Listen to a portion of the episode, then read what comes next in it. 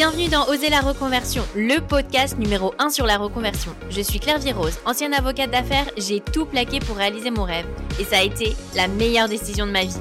Si toi aussi tu as choisi une carrière par défaut ou pour faire plaisir à ton entourage, tu te demandes ce que tu fais encore dans ton job, découvre ici chaque lundi des invités qui te ressemblent et qui ont osé la reconversion dans tous les domaines. Ils nous racontent leur success story pour à ton tour oser la reconversion. Chaque semaine, j'échange avec beaucoup d'entre vous qui rêvent de lancer leur boîte ou leur side project. C'est vrai et je peux en témoigner que ça fait rêver de quitter son job qui ne nous ressemble plus, de lancer le projet de nos rêves et d'être son propre patron. Ce ne sont pas les idées de business qui leur manquent, mais c'est l'angoisse des démarches administratives qui les empêchent de passer le cap. Je le répète souvent, mais il ne faut pas hésiter à se faire accompagner. Sauf que l'accompagnement, souvent, c'est coûteux quand on démarre. C'est pourquoi je vous recommande vivement de faire appel à Shine, qui s'écrit S-H-I-N-E, un compte professionnel qui vous épaulera du lancement de votre micro-entreprise au suivi de votre activité à moindre coût et surtout 100% en ligne. En 72 heures et en 3 clics, vous lancez votre micro-entreprise grâce au programme Shine Start Micro. Fini les erreurs administratives puisque de la création de votre micro-entreprise jusqu'à l'obtention du SIRET et du CABIS, Shine s'occupe à votre place de toutes les démarches. Vous avez ensuite accès à un compte bancaire pro dédié, une Mastercard et un outil complet de facturation pour débuter votre activité sereinement. Vous n'avez pas à rester seul. Les conseillers de Shine répondent à toutes vos questions administratives dans la journée si vous avez la moindre inquiétude. J'aurais adoré connaître Shine lorsque je me suis lancée parce que c'est vrai que lorsqu'on a notre idée en tête, on n'a qu'une envie, la lancer et surtout ne pas perdre de temps avec l'admin. Alors, puisque nous savons que l'aspect financier est également un frein à la reconversion, je suis heureuse de vous dire que Shine vous propose à l'occasion de ce partenariat une offre spéciale pour le pack Shine Start Micro avec 6 mois de compte pro à seulement 49 euros tout inclus grâce au code promo Reconversion 10. Alors n'hésitez plus et rendez-vous dès maintenant sur le site shine.fr, S-H-I-N-E, ou sur l'application pour concrétiser votre projet. Je vous mets le lien dans les notes de l'épisode. Aujourd'hui, j'accueille dans Oser la reconversion Adrienne Weiser. Après avoir travaillé dans les relations publiques dans la mode à Los Angeles, Adrienne a tout plaqué par amour. Elle est aujourd'hui fleuriste designer à Paris et est la propriétaire de la plus ancienne boutique de fleurs de Paris, La Rosoir.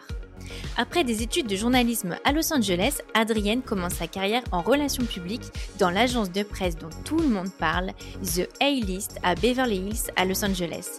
Elle travaille avec les célébrités, notamment pour les habiller pour les tapis rouges, jusqu'au jour où elle plaque tout pour déménager à Paris par amour sans parler un mot de français. Adrienne arrive en France en 2016. Un jour, elle passe devant la boutique de fleurs L'Arrosoir et voit un panneau Recherche fleuriste. Elle commence le lendemain. Ce qui devait être un job alimentaire pour apprendre à parler français se transforme en véritable vocation.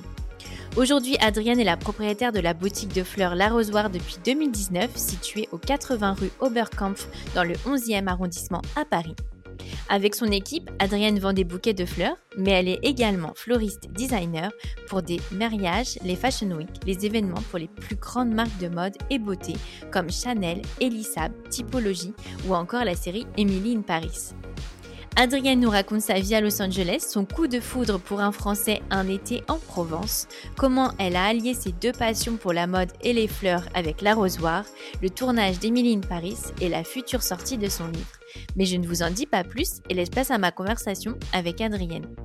Bonjour Adrienne, bienvenue dans Oser la reconversion. Bonjour, merci. Je suis super contente de t'accueillir dans le podcast parce que ton histoire est vraiment incroyable. Alors, est-ce que tu peux te présenter? Oui, bien sûr. Je m'appelle Adrienne Reiser et je viens de Californie. Je suis la propriétaire de l'Arrosoir Paris. J'adore comment tu le dis. Oh Alors, tu as vraiment une histoire incroyable parce que euh, dans ta vie d'avant, tu avais un job complètement différent dans un autre pays. Alors, est-ce que tu peux nous dire euh, ce que tu as étudié et dans quel pays? Oui, bien sûr. Je voudrais déjà commencer par te remercier de m'inviter dans ton podcast. Je suis super excitée d'être là parce que je n'avais encore jamais participé à un podcast. français avec des auditeurs français. C'est vraiment super et moi aussi j'aimerais aussi te poser quelques questions après, mais bon. Donc comme je l'ai dit, je viens de Californie et j'ai grandi avec des parents qui travaillaient aussi avec les fleurs. Mais moi, j'avais jamais voulu faire ça. Je me disais toujours, je ne veux pas travailler dans les fleurs, je veux faire mon propre truc.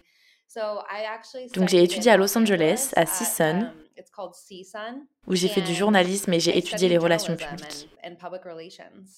Est-ce que tu penses que tu voulais une carrière un peu plus sérieuse, enfin euh, moins créative que celle de tes parents? euh, je ne pense pas que c'était la partie créative que je n'aimais pas parce que j'ai toujours été très créative. En grandissant, mes activités préférées étaient la peinture ou aller marcher, m'amuser avec des fleurs. J'ai toujours été très créative, mais je ne savais même pas que c'était un véritable job. Je ne savais pas que tu pouvais avoir une boutique de fleurs à Paris et que c'était ce que je voudrais faire. Oui, je voulais peut-être faire quelque um, chose de plus professionnel. Je travaillais dans les relations publiques mode quand j'ai rencontré mon petit copain français. Donc je pense que si j'étais restée à Los Angeles, je serais toujours en train de uh, travailler là-dedans. Alors, c'est aussi euh, ce que je voulais te demander, la raison pour laquelle tu as déménagé à Paris. Donc, c'est vraiment une histoire dingue. C'est vraiment comme dans les films. C'est pour ça que je voulais absolument t'inviter dans le podcast, car tu travaillais dans les relations publiques à Los Angeles. Et euh, maintenant, euh, tu es fleuriste à Paris. En fait, ça ne s'est pas vraiment passé comme ça. Ce qui s'est passé, c'est que je faisais un stage à Los Angeles, à cette um, incroyable agence de relations presse qui s'appelle The A-List, et j'ai vraiment adoré mon expérience là-bas. Uh, je me rappelle qu'un jour, je leur ai demandé si je pouvais prendre des vacances parce que je voulais rendre visite à une amie qui étudiait à l'étranger en Europe. Donc je suis allée lui rendre visite et elle m'a invitée à la maison de famille d'un de ses amis dans le sud de la France. Et au final, ça s'est avéré être la maison des grands-parents de mon mari. On restait avec sa grand-mère et son grand-père et ils l'ont invité à venir dîner. Et quand je l'ai vu arriver, je... c'était tellement gênant, mais j'étais vraiment en mode Oh mon Dieu. J'ai couru à l'étage pour me changer, je suis redescendue, je m'étais maquillée et j'essayais de lui plaire parce que j'avais vraiment jamais eu un coup de foudre comme ça. Mais je n'aurais jamais pensé qu'on finirait ensemble. Je veux dire, il vivait en France, je vivais en Californie. Je n'aurais jamais imaginé déménager en France. Mais je ne sais pas, on est resté en contact et il est venu plusieurs fois me rendre visite et vice-versa. On a fait ça pendant un moment jusqu'à ce que je décide de déménager en France pour essayer pour de vrai. Et euh, quand est-ce que tu as déménagé à Paris? J'ai vérifié la nuit dernière et j'ai déménagé en France en 2016. Donc oui, 2016 à Paris. Et je suis arrivée complètement désemparée. J'avais juste étudié le journalisme et je travaillais en relations presse, donc comme je te disais. Et quand je suis arrivée, je me suis sentie un peu paralysée parce que je ne parlais pas du tout français. Mais vraiment pas un mot. Et tout était très difficile. Je ne savais pas ce que j'allais faire comme job. Et je passais vraiment mes journées à déambuler dans les rues de Paris parce que je n'avais même pas encore de visa pour pouvoir travailler. Et je me rappelle passer devant l'arrosoir et de voir un panneau sur la fenêtre qui disait On recherche une fleuriste passionnée, motivée et créative. Et je me suis dit Je peux faire ça, je connais les fleurs grâce à ma famille. Um, Donc je suis allée à l'intérieur, j'ai demandé plus de détails sur le job et j'ai littéralement commencé le lendemain. Ah ouais Donc ça s'est passé comme ça. J'y ai travaillé de 2016 à 2019 avec les anciens propriétaires. Um, L'arrosoir avait juste eu trois propriétaires différents et ceux à qui je l'ai acheté y étaient depuis 30 ans. Je trouve ça tellement spécial. C'est le plus vieux fleuriste de Paris. Il a plus de 100 ans et je trouve que c'est vraiment une très belle histoire. Donc quand ils m'ont dit qu'ils vendaient la boutique, on était en 2020, donc forcément il y a eu le Covid. Donc c'était un peu plus compliqué d'acheter la boutique. Tout a été décalé, etc., etc. Et au final, j'ai fini par acheter la boutique en 2020. Donc ça fait trois ans. Félicitations Merci Clairvy, merci. Est-ce que ça a été facile d'acheter à des Français? J'imagine qu'ils étaient un peu... Euh, non, c'était super compliqué. Déjà, ils n'avaient pas d'enfants. Leur bébé, c'était vraiment la boutique. Ils l'ont tenu pendant 30 ans et c'est même comme ça qu'ils se sont rencontrés. Ils se sont rencontrés à la boutique, donc c'est un endroit très spécial pour eux. Et en plus, comme j'étais américaine, j'avais pas toujours les papiers administratifs nécessaires. Je n'avais jamais imaginé que j'allais devoir faire des réunions avec plusieurs avocats, des comptables, les propriétaires. Et de l'autre côté, seulement moi et mon copain à tout juste 27 ans.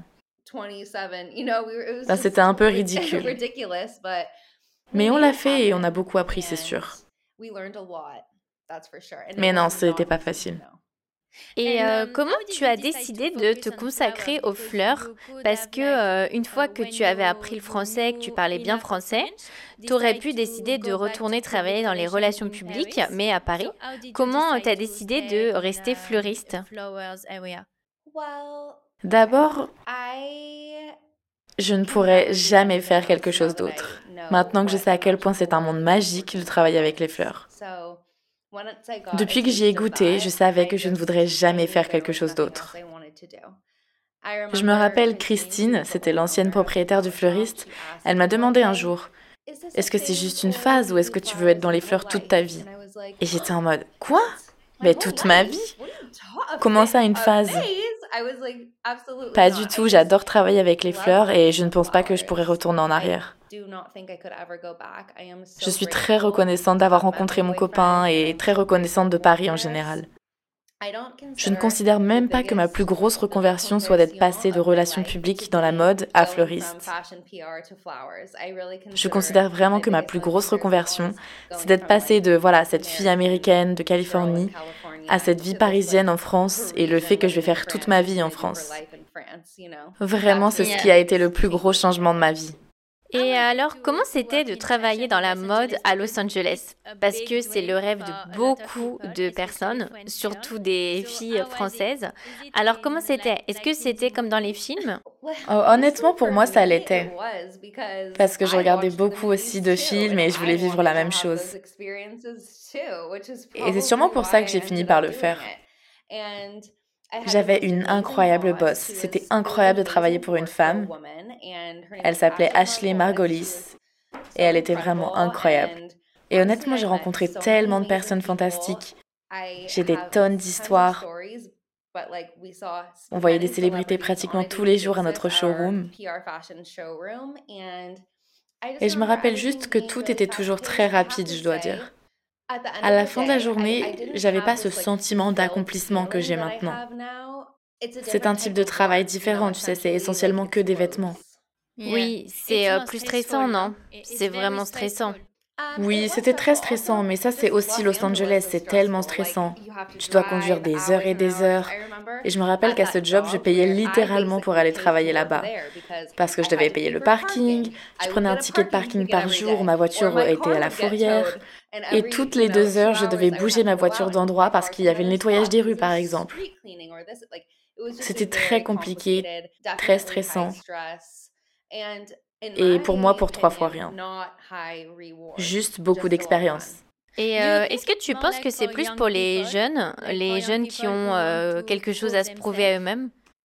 Je dois dire que où je travaillais, il y avait surtout des jeunes. Je ne pense pas que c'était forcément pour se prouver quelque chose, c'est juste que c'est une super expérience pour eux d'apprendre là-bas. C'est une bonne base pour être capable après peut-être même d'ouvrir leur propre agence de RP ou juste évoluer dans le métier. Oui, c'est ce que je pense. Et alors, comment tu as décidé de déménager à Paris? Parce que ton copain aurait pu, lui, venir euh, vivre en Californie. Ah, Donc mon copain à l'époque, Benjamin, voulait déménager en Californie. On a essayé pendant deux ans de lui trouver un stage ou un job là-bas. Il avait déjà sa propre entreprise de production qui s'appelle Ménage à trois. Et il essayait de travailler dans la production à Los Angeles, mais c'est super dur d'obtenir un visa aux US.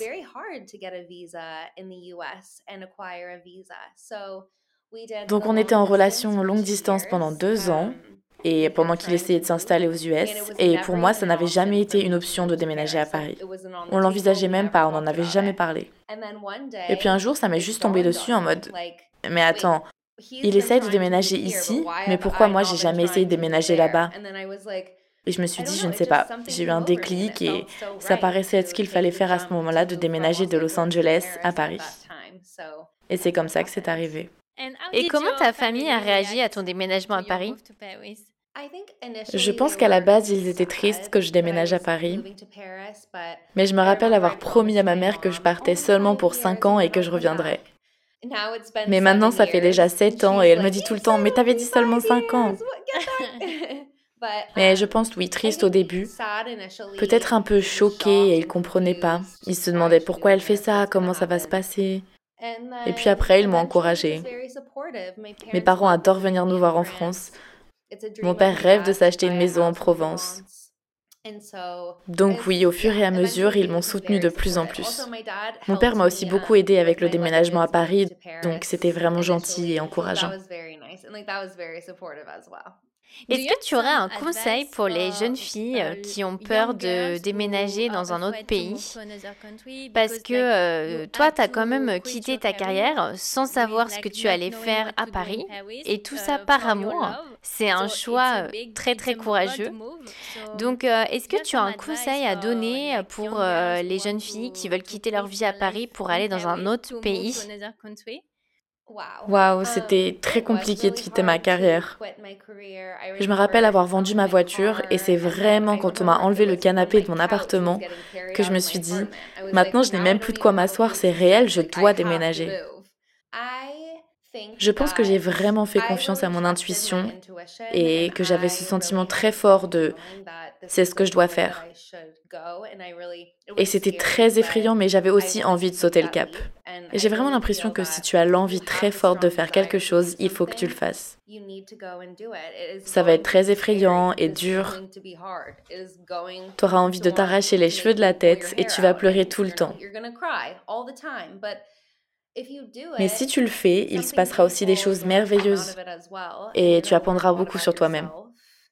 Um, Je crois sincèrement que si les gens ont vraiment envie, ils devraient vraiment le faire. De juste le faire. Je n'avais pas forcément envie de déménager à Paris au départ. Je ne m'y attendais pas. Mais c'est arrivé assez rapidement et j'ai juste suivi mon cœur. Et euh, est-ce que tu as toujours aimé Paris ou euh, pas tant que ça? Non, je n'avais même pas... C'est marrant parce que j'ai des amis que j'ai rencontrés à Paris qui sont aussi des expats d'autres endroits des US. Et ils ont toujours rêvé de vivre à Paris. C'était leur rêve de toute une vie. Alors que moi, je n'avais jamais rêvé de vivre à Paris. Je suis ravie d'y être et maintenant j'ai l'impression que c'était vraiment le destin. Mais non. Alors, c'était comment tes débuts à l'arrosoir Et que c'était plus compliqué, j'imagine, euh, comme tu étais avec une dame française âgée, comment c'était d'apprendre avec elle Oui, donc c'était un couple de personnes âgées françaises, donc un mari et une femme, et c'était très compliqué. Ils ne me laissaient pas du tout parler anglais. Je devais parler uniquement en français, ce qui est très compliqué pour quelqu'un qui ne parle pas du tout français. Donc essentiellement, ce que je faisais, c'était juste sourire, montrer du doigt. Tu sais faire des gestes avec les mains et je ne parlais pas vraiment. Um, c'était compliqué, c'était dur d'apprendre avec eux. Mais c'était aussi très inspirant de voir ce couple tous les jours travailler si dur pour continuer de vivre leur rêve d'avoir cette boutique de fleurs. Et de voir l'énergie qu'ils avaient. Ça m'a aussi donné de l'énergie parce que je me disais, S'ils peuvent se lever à 5 heures du matin, acheter des fleurs, revenir et rester ici toute la journée, je pense que je peux arriver ici à 10 heures et rester jusqu'à 20 heures. Tu vois ce que je veux dire? Ils m'ont vraiment donné beaucoup d'énergie. Aussi, quand je suis venue à Paris, je ne connaissais pas trop la manière de faire les bouquets à la française, ni même le style français pour les fleurs. Ils m'ont beaucoup appris. Enfin, vraiment, ils m'ont pratiquement appris tout ce que je sais. Ils étaient incroyablement talentueux dans ce qu'ils faisaient très créatifs et ils ont créé de merveilleux bouquets. Alors euh, aujourd'hui, tu es euh, plus une designer florale parce que tu travailles aussi pour les mariages, les fashion week. Comment ça se passe? Oui, depuis que j'ai repris la boutique, on a beaucoup évolué. Au départ, c'était principalement un fleuriste et j'ai ajouté toute une dimension d'événements. Je suis très excitée parce qu'on a fait notre première Fashion Week, un vrai défilé. C'était vraiment cool. Et oui, on fait aussi les mariages, les galas, les dîners de Fashion Week et tous les autres types de dîners. J'adore travailler sur ces types d'événements.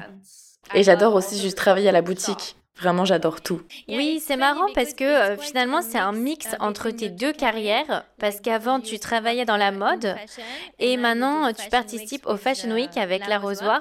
Donc, c'est vraiment un mix euh, des deux. Merci beaucoup et oui, tu as raison. Et j'étais tellement excitée parce que justement à la Fashion Week de cette année, j'ai été appelée pour participer à la création d'un dîner pour une superbe marque de chaussures. Et j'ai non seulement créé la décoration florale pour le dîner, mais ils m'ont aussi invité à rester au dîner. Et je me suis dit, mais mon Dieu, c'est parfait. Si je pouvais faire ça à chaque fois, vraiment, c'est mon rêve. J'adore le côté créatif et j'adore aussi faire partie du monde de la mode. J'ai l'impression que je suis vraiment en train de trouver ma voie. Et euh, combien vous êtes maintenant à travailler à la boutique? On est sept maintenant. Ah oui, c'est une grosse équipe. Et euh, comment tu gères euh, tout le monde? Est-ce que c'est des Français, des Américains? Oui, tout le monde est français. Et tout le monde est vraiment incroyable.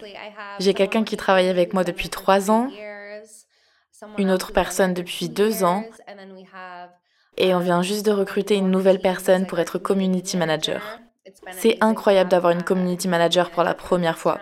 Je n'avais jamais eu quelqu'un pour travailler sur ce genre de choses et c'est vraiment compliqué de tout gérer. Je ne sais même pas si je suis bonne à ça, je fais juste mon maximum et c'est tout ce que je peux faire. Mais ça aide vraiment quand l'équipe est aussi incroyable.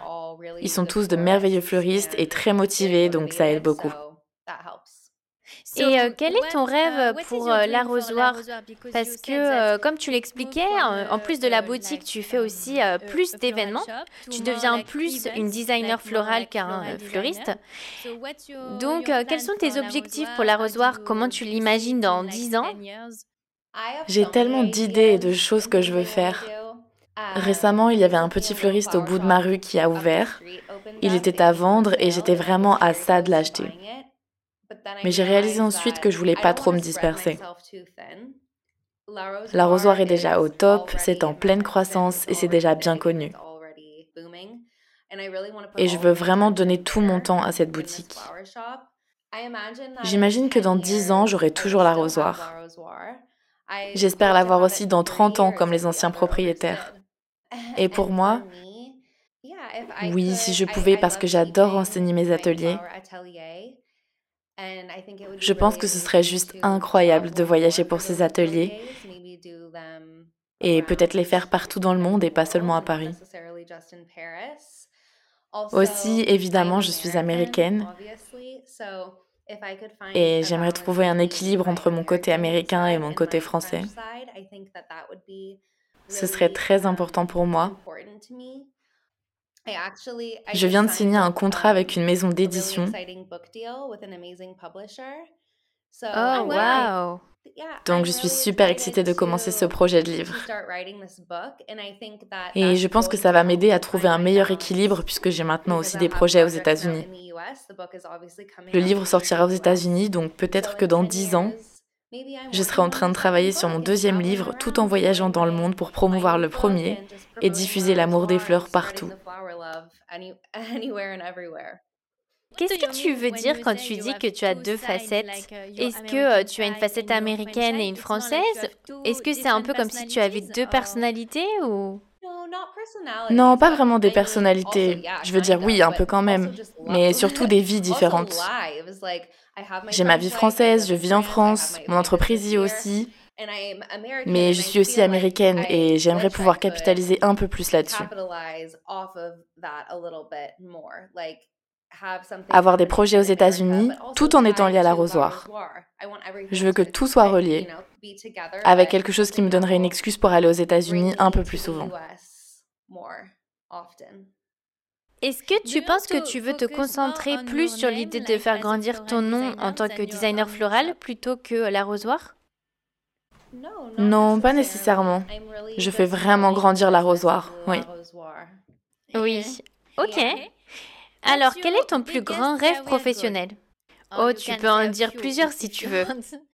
Oh mon dieu, le plus grand rêve de ma carrière bah, Alors, euh, tu l'as dit, euh, tu as déjà le projet d'écrire un livre, mais euh, est-ce que tu en as d'autres? Oui, donc je pense que ce serait super fascinant de pouvoir tourner quelque chose à la boutique. Peut-être un documentaire sur les fleurs ou une télé-réalité. Tu sais, quelque chose de relié au fait qu'on est là tous les jours à travailler sur notre rêve de travailler avec les fleurs um, et de voir plus les coulisses de ce métier.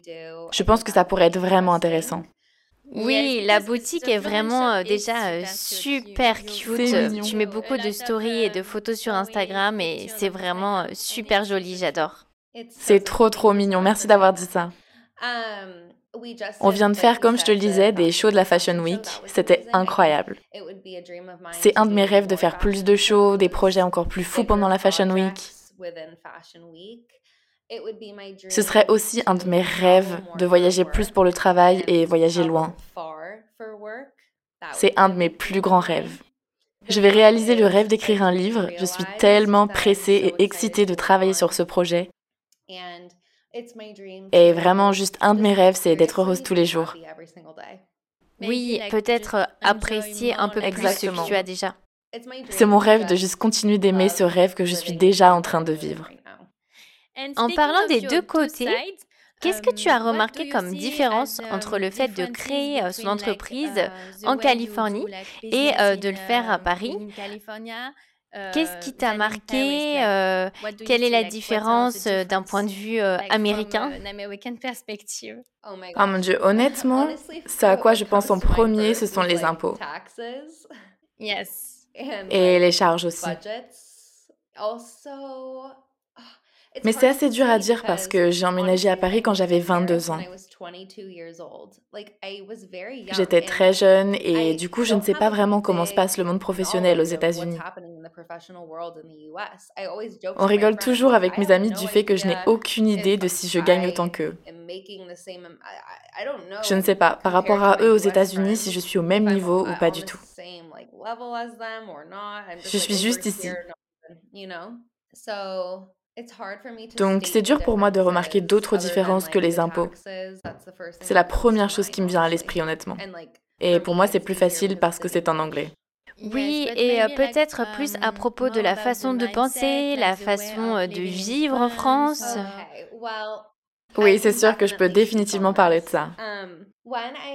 Quand j'ai emménagé à Paris et acheté la boutique, j'ai demandé à mon équipe quels sont vos rêves, quels sont vos objectifs, au début de l'année, on écrivait nos manifestations et sur un petit sac, on mettait un cheveu. Très comme les sorcières. Mais j'essayais vraiment juste de... Et je me rappelle de demander, OK, parlons de vos rêves les plus fous. Et ils étaient du genre, on veut juste bien travailler. Et j'étais, mais j'étais choquée parce que je m'imaginais demander la même chose à une équipe aux États-Unis et ils auraient été en mode on veut aller au Japon et faire plein de trucs fous, etc. Mais quand je demandais à mon équipe, oui, c'était dur pour eux de trouver quelque chose. J'étais en mode, vraiment? C'est tellement vrai. Et aussi, c'est vraiment euh, très, très californien, je pense. Tout ce qui est euh, manifestation, la loi de l'attraction, la vie un peu healthy. Euh. Alors qu'à Paris, c'est plus, je dirais, la Dolce Vita, non? Oui. Aux États-Unis, c'est plus vivre pour travailler. Ici, c'est travailler pour vivre. Ils n'essaient pas de projeter leurs objectifs dans leur travail. Ils veulent juste avoir un job, venir travailler, être payés, rentrer à la maison et c'est assez. Ils n'ont pas besoin d'exceller. Ils n'ont pas besoin d'essayer, tu vois ce que je veux dire? C'est très comme ça, bon, pas pour tout le monde bien sûr. Mais au début, je trouvais ça marrant parce que je leur disais, les gars, c'est pas assez, allez-y, rêvez plus grand. Et euh, est-ce que tu penses qu'ils ont changé ou euh, c'est plutôt toi qui as changé? parce que comme tu as déménagé assez jeune à Paris, Est-ce que tu penses que tu es devenue un peu plus française ou euh, est-ce que tu penses que ton équipe a évolué et c'est un peu américanisé? Oh mon dieu, c'est trop marrant. Je pense les deux. Je pense d'abord que c'est absolument incroyable à quel point l'anglais de certaines personnes s'est amélioré à la boutique. Je me rappelle surtout d'une fille qui a commencé il y a trois ans et qui ne parlait pas trop. Et maintenant, les gens lui demandent tous les jours, mais vous aussi, vous êtes américaine? Vraiment, son anglais est incroyable. Et ça a vraiment été super sympa de la part de mon équipe d'avoir tant de patience avec moi parce que je sais qu'on ne me comprend pas toujours facilement. Il y a beaucoup d'éléments qui se perdent quand on traduit et aussi parfois j'ai ces idées un peu folles. On n'est pas de la même culture, donc euh, vraiment ils ont été super patients. Et je pense que moi aussi je suis devenue un peu plus française. Quand j'ai ouvert ma boutique, on ouvrait tous les jours sans exception. Peu importe, je m'en fichais, les jours fériés, on était ouvert. Et maintenant, je suis plus à dire, les gars, on va fermer entre Noël et le jour de l'an. Tout le monde devrait avoir plus de vacances avec sa famille. Donc, je pense un peu des deux. Um, et euh, tes parents étaient aussi designers floraux? Floral designer, tout. Qu'est-ce qu'ils pensent de l'arrosoir uh, Comment ils le trouvent? Oui, il le voit et il l'adore. Mon père fait pousser et vend des fleurs aux États-Unis, donc ils adorent quand j'envoie des photos. Je leur demande est-ce que c'est joli, est-ce que ça te plaît? Ma mère vient et fait toujours le tour de la boutique, donne des idées à tout le monde, met des prix partout, ajoute des pots, me dit tu devrais faire ça, changer ça. Mais c'est très amusant, ils adorent. Je pense qu'ils aiment beaucoup l'arrosoir. Et euh, aujourd'hui, tu te concentres un peu plus sur les Fashion Week, les événements, les uh, mariages. Comment est-ce que tu trouves tes clients? Je suis beaucoup plus du genre à laisser les choses se faire naturellement plutôt que de les forcer. Quand tu rencontres quelqu'un, tu essayes qu'une seule fois. Ce qu'il faut, c'est construire une bonne relation avec ces personnes. C'est vraiment comme ça que ça s'est passé pour moi. Soit ils viennent à la boutique, on se rencontre et ils se rappellent de moi et ensuite ils travaillent à un endroit intéressant aussi pour moi. Et après ils se disent ah oui j'avais rencontré cette fleuriste etc. Et c'est vraiment du bouche à oreille. Aussi forcément avec Instagram. On travaille sur un très gros projet en ce moment, très excitant, et je leur ai demandé comment ils m'avaient connu et ils m'ont dit que c'était via mon site internet. Donc tu sais jamais vraiment comment ces personnes vont te trouver, mais j'aime bien laisser les choses se faire naturellement. Je suis pas en train d'essayer à tout prix. Je suis très heureuse avec tout ce que j'ai déjà à la boutique et c'est déjà beaucoup à gérer, donc je laisse vraiment les choses venir à moi. Et comment tu t'es construit un réseau en France euh, Parce que euh, quand tu es arrivée en tant qu'américaine, c'est euh, intéressant de savoir comment on se construit un réseau quand on arrive dans un endroit où on connaît personne. Est-ce que tu t'es construit ton réseau principalement grâce aux autres expatriés qui sont à Paris? Par network, tu veux dire amis? Yes. Oui, j'adore tous les amis de mon mari.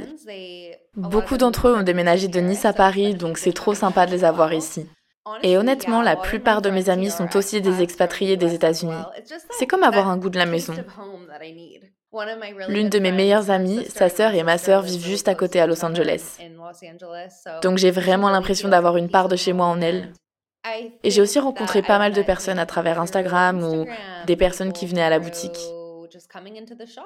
Et euh, est-ce que tu te vois euh, toujours euh, rester en France aujourd'hui ou est-ce que tu te vois peut-être retourner vivre en Californie avec ton mari?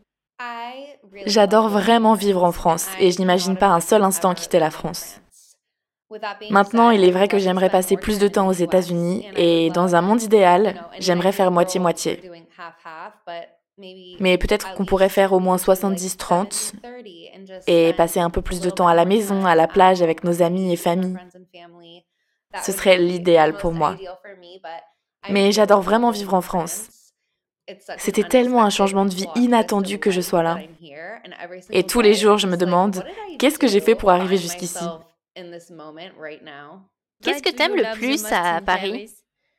Ce que j'aime le plus, c'est mon mari français, c'est la première chose. J'aime aussi à quel point la France m'a appris à être heureuse chaque jour et à vivre l'instant présent. J'adore ne plus avoir à conduire autant. Marcher et prendre mon temps. J'ai toujours aimé marcher. Mes amis se moquaient de moi à Los Angeles parce que je voulais toujours marcher partout et ils étaient en mode mais on peut pas marcher jusque là-bas.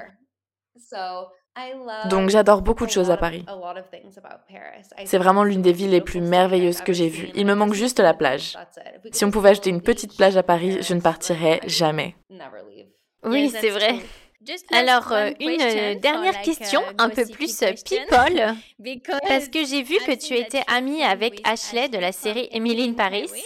Est-ce que tu peux nous raconter comment est-ce que vous êtes rencontrés et puis quelle est votre relation? oui, bien sûr.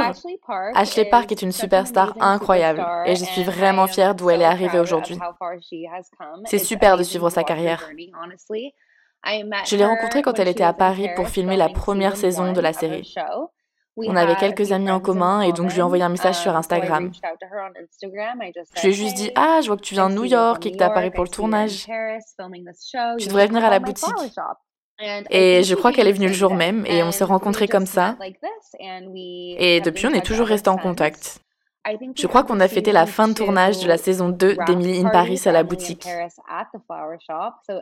Donc c'était super cool de rencontrer tout le casting et toutes les équipes qui travaillent en coulisses, comme le directeur costume ou les assistantes personnelles. C'était super de rencontrer tout le monde. Et Ashley est même venue à la célébration de mon mariage en septembre dernier. C'est la dernière fois que je l'ai vue, mais vraiment, elle est trop drôle et elle a une super énergie. Je suis très heureuse pour elle, elle est incroyable. Tu étais dans Emily in Paris saison 1 Non. Non, non. Je l'ai rencontrée quand elle était en train de tourner, mais je n'ai pas travaillé avec eux. C'est quelqu'un qui travaillait avec moi à ce moment-là qui a fait les fleurs d'Emily in Paris. Mais pas avec l'arrosoir, avec sa propre structure. Ashley et moi, on s'écrivait juste. Elle porte un peu tout le groupe, tout le monde l'écoute et fait ce que Ashley a envie de faire. Donc je me rappelle, un soir, elle m'a dit, est-ce qu'on devrait organiser une fête? Et j'ai dit oui, et donc tout le monde est venu. C'était vraiment à la dernière minute et je crois qu'ils venaient juste de terminer le tournage. Donc tout le monde voulait faire quelque chose, alors ils sont tous venus et on a fait la fête. C'était pendant le Covid, donc c'est pas très bien.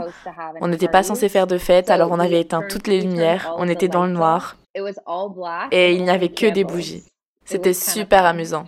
Oh, wow, ça devait être un souvenir incroyable, non? C'est un super souvenir. Et donc la dernière question, c'est toujours la dernière question que je pose à la fin.